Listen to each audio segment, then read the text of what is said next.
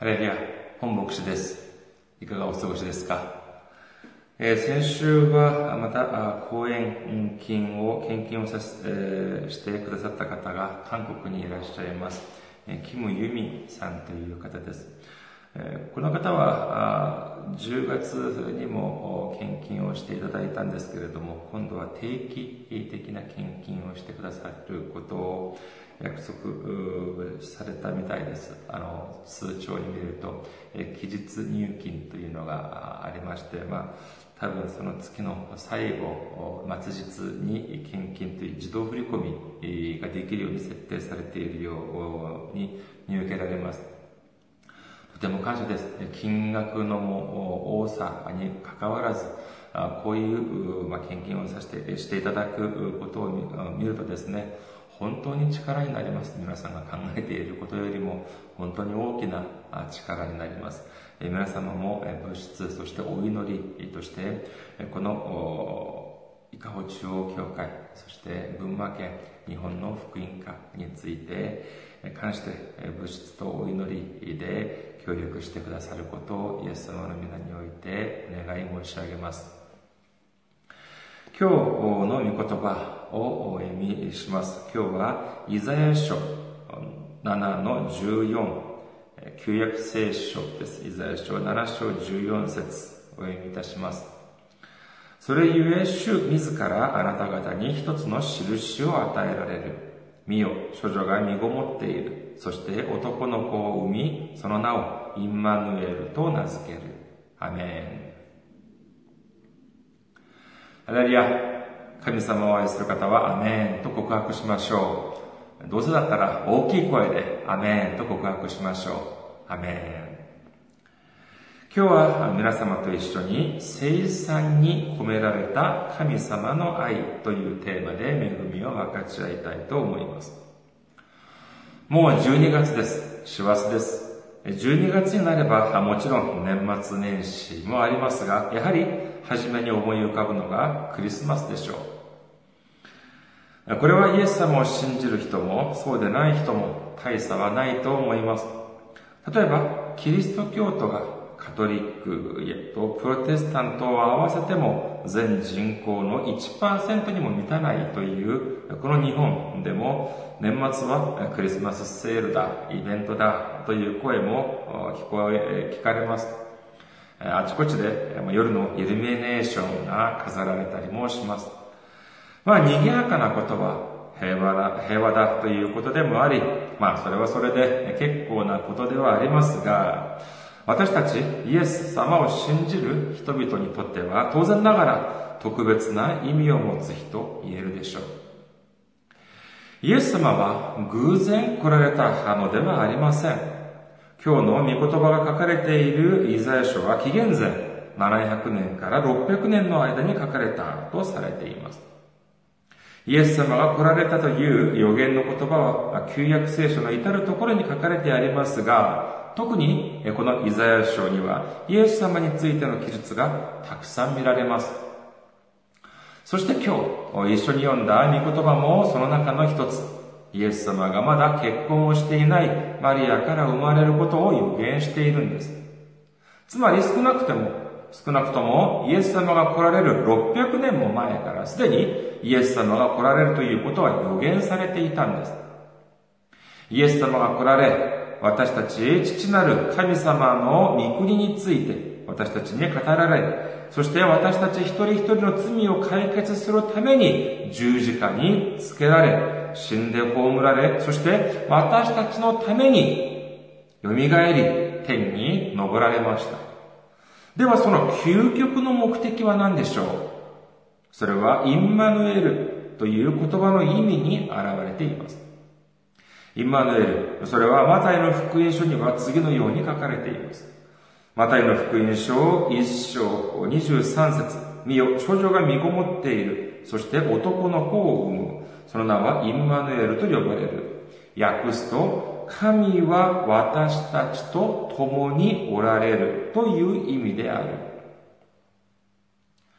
神は私たちと共におられる。これがインマヌエルという意味であり、神様の一人子、イエス・キリストを送られた最も大きな理由と言えると言えるでしょう。皆様は今、この瞬間、神様が私たちと共におられるということを信じますか、えー、信じられる方は大きい声で、アーメンと告白しましょうか。アメン。ハレルヤ。本当に感謝です。精霊の時代を生きる私たちにとって神様がイエス様を信じる私たちと共におられるということはとても感謝である反面、そんなのは当然だと考えられる、考える方もおられるかもしれません。しかしそれは当然ではないんです。出エジプト記24の2節を見ると、モーセ一人主のもとに近づけ、他の者は近づいてはならない。民もモーセと一緒に登ってはならないと書かれています。モーセ一人主のもとに近づけ。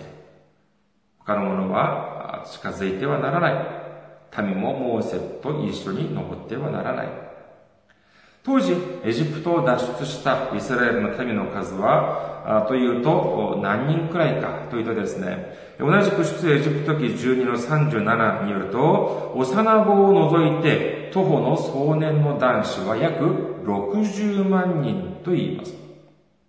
当時は、幼児はもとより、青年女子も人口の数には含まれませんでした。ですから、単純計算をしてみて、青年男子1人に妻1人、これで何人ですか？これだけでもう120万人になってしまいます。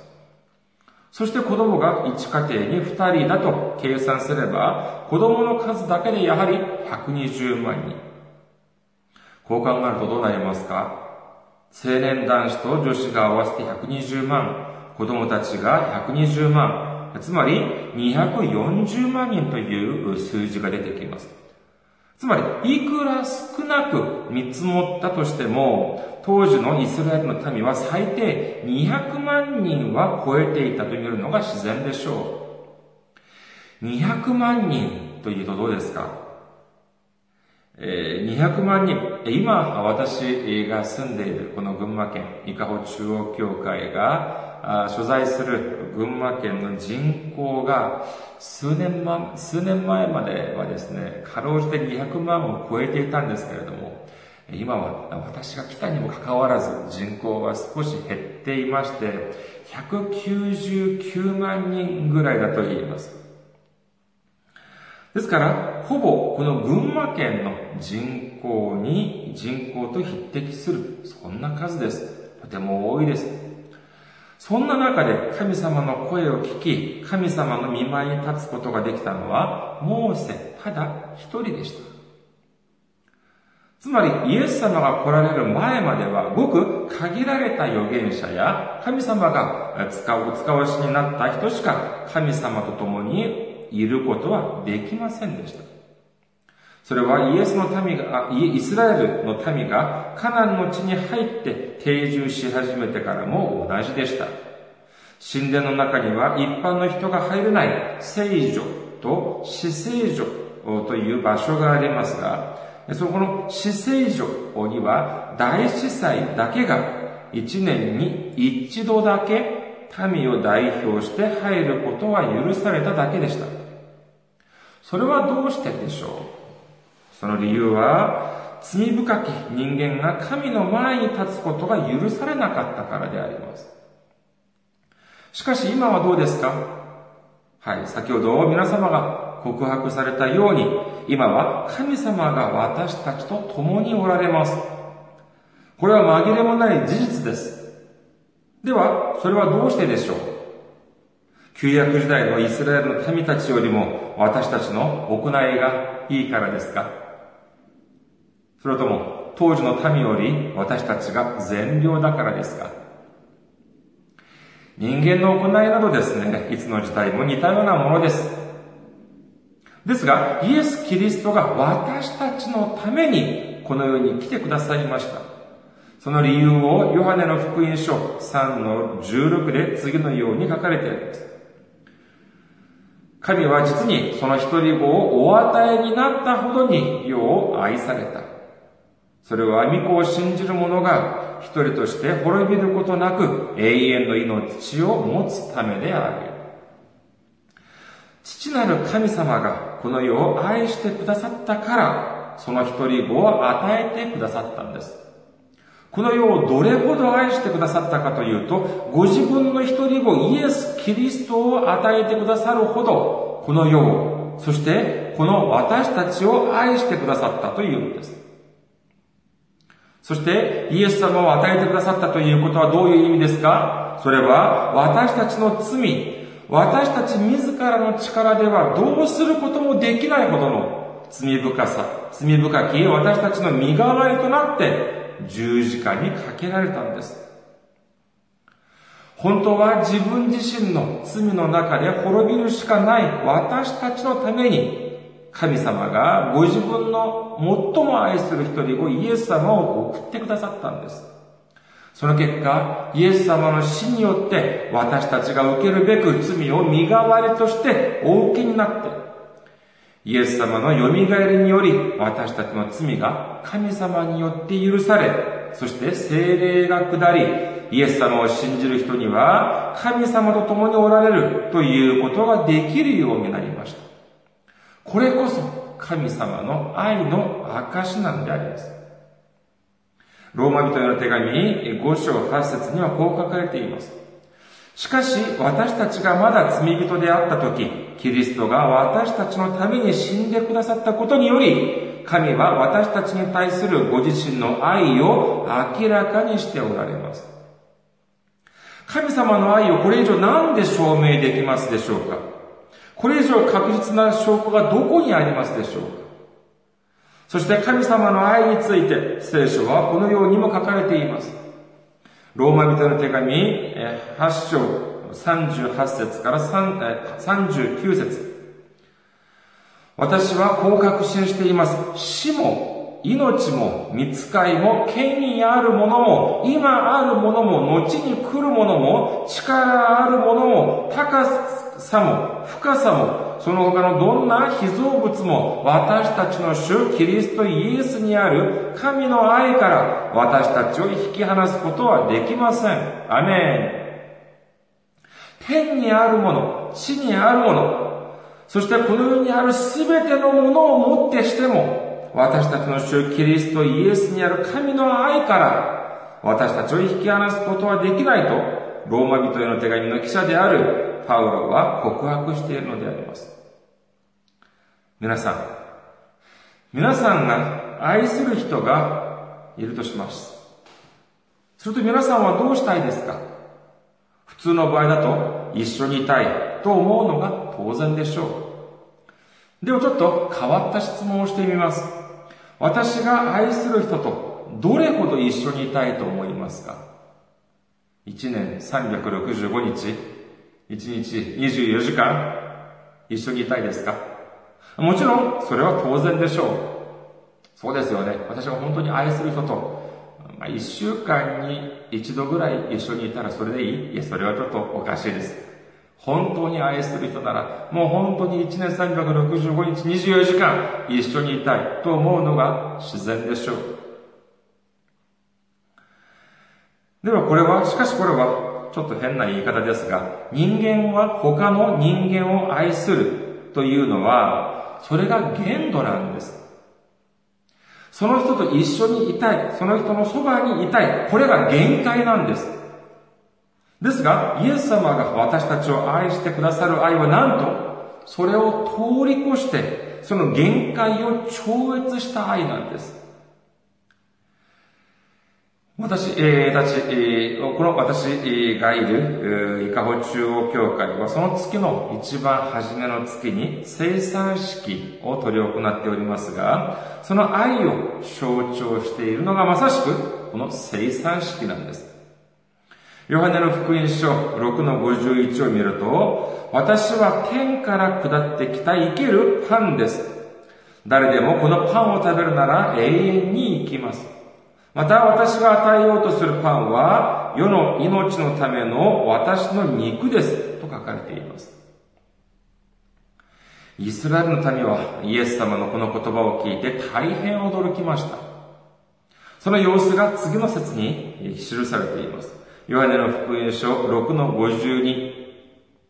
するとユダヤ人たちは、この人はどのようにしてその肉を私たちに与えて食べさせることができるのかと言って、互いに議論し合ったと書かれています。そりゃそうでしょう。イエス様はご自分がパンであるとおっしゃいます。それだけではありません。ヨハネの福音書6の54から55を見ると、私の肉を食べ、私の血を飲む者は永遠の命を持っています。私は終わりの日にその人を蘇らせます。私の肉は誠の食物、私の血は誠の飲み物だからです。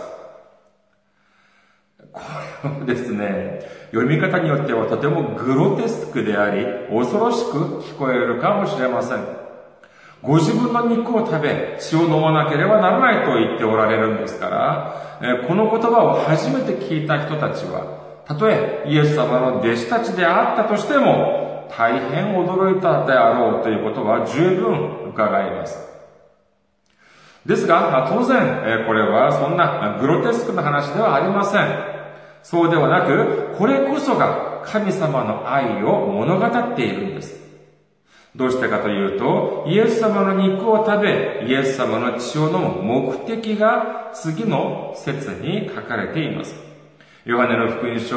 6の56。私の肉を食べ、私の血を飲む者は、私のうちにとどまり、私も彼のうちにとどまります。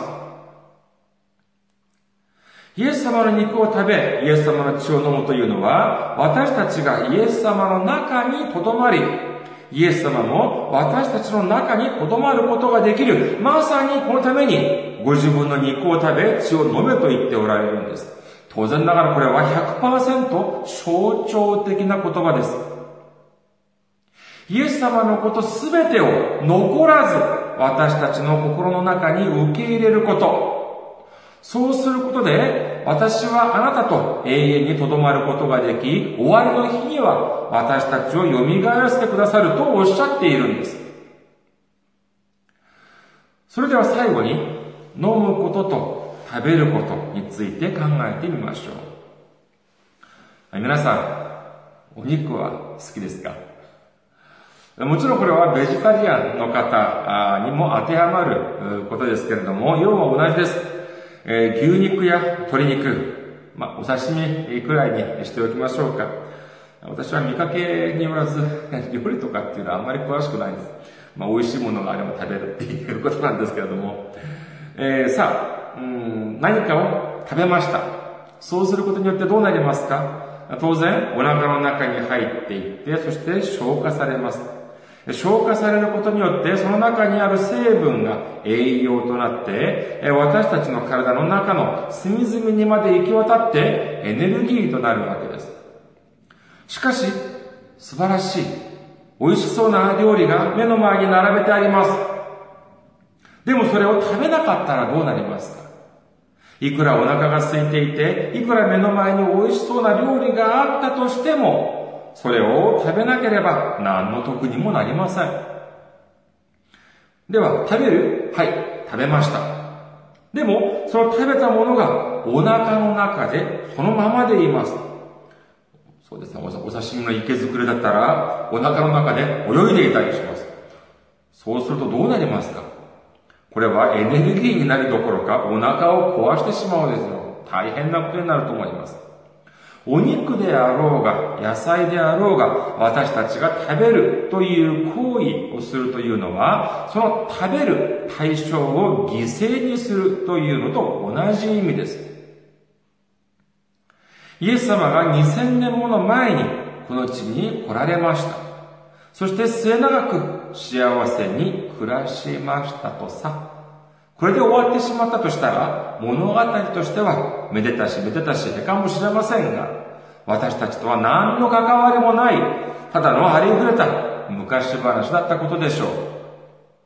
しかしイエス様はどうされましたか？イエス様はご自分を投げ打ってまで私たちのために十字架にかけられ、私たちを滅びというところから救ってくださいました。イザヤ書53の5節を見てみると、しかし彼は私たちの背きの罪のために差し通され、私たちの咎のために砕かれた。彼への懲らしめが私たちに平安をもたらし、彼の打ち傷によって私たちは癒された。イエス様の犠牲があったからこそ私たちが平安を享受でき、イエス様の犠牲があったからこそ私たちが癒されることができ、イエス様の犠牲があったからこそ私たちが生きることができ、イエス様の犠牲があったからこそ私たちが神様と共にいることができるのであります。アメン。カトリックでは、いわゆる硬い説といって生産式に食べるのはキリストの肉そのものだ。そしてブドウ酒はそのコップに継がれるとすぐにキリストの血そのものになると主張していますが、プロテスタントの教会ではいわゆる霊的臨在説。つまり、それそのものはパンであり、ブドウ酒に過ぎませんが、私たちの中にイエス様の犠牲を思う心、イエス様の犠牲に対する感謝を思う心があるという点が大事だということです。メッセージを締めくくります。この世の偶像やまやかし者は人間に大きなものを要求し、その見返りとして小さなものを与えるものばかりです。それはそんなものは神ではありません。悪魔、サタンの仕業です。しかし、神様はどうです？イエス様はどうされましたか？父なる神様は一人子イエス様を私たちにお与えくださいました。そしてイエス様はご自分の全てを私たちのために与えてくださいました。計り知れない、とてつもなく大きな愛を、永遠の命を与えてくださったんです。では、その見返りとして神様が私たちに望まれるものは何でしょうか？マタイの福音書10の32から33節ですから、私を人の前で認める者は皆、私も天におられる私の父の前でその人を認めます。しかし、人の前で私を知らないというようなものなら、私も天におられる私の父の前でそんなものは知らないと言います。ローマ人への手紙10の9から10。なぜなら、もしあなたの口でイエスを主と告白し、あなたの心、あなたの心で神はイエスを死者の中から蘇らせてくだ、蘇らせてくださったと信じるなら、あなたは救われるからです。人は心に信じて義と認められ、口で告白して救われるのです。アメン。神様が私たちに望まれること、それは、ただイエス様を私たちの救い主として認めること、口で告白すること、受け入れること、信じること、これだけなんです。神様の愛に感謝し、私たちの救い主であるイエス様を信じ、受け入れ、そしてのみならず、その福音を広く伝える私たちでありますことを切に望みます。今週一週間も勝利をして、そして元気な姿で来週またお会いしましょう。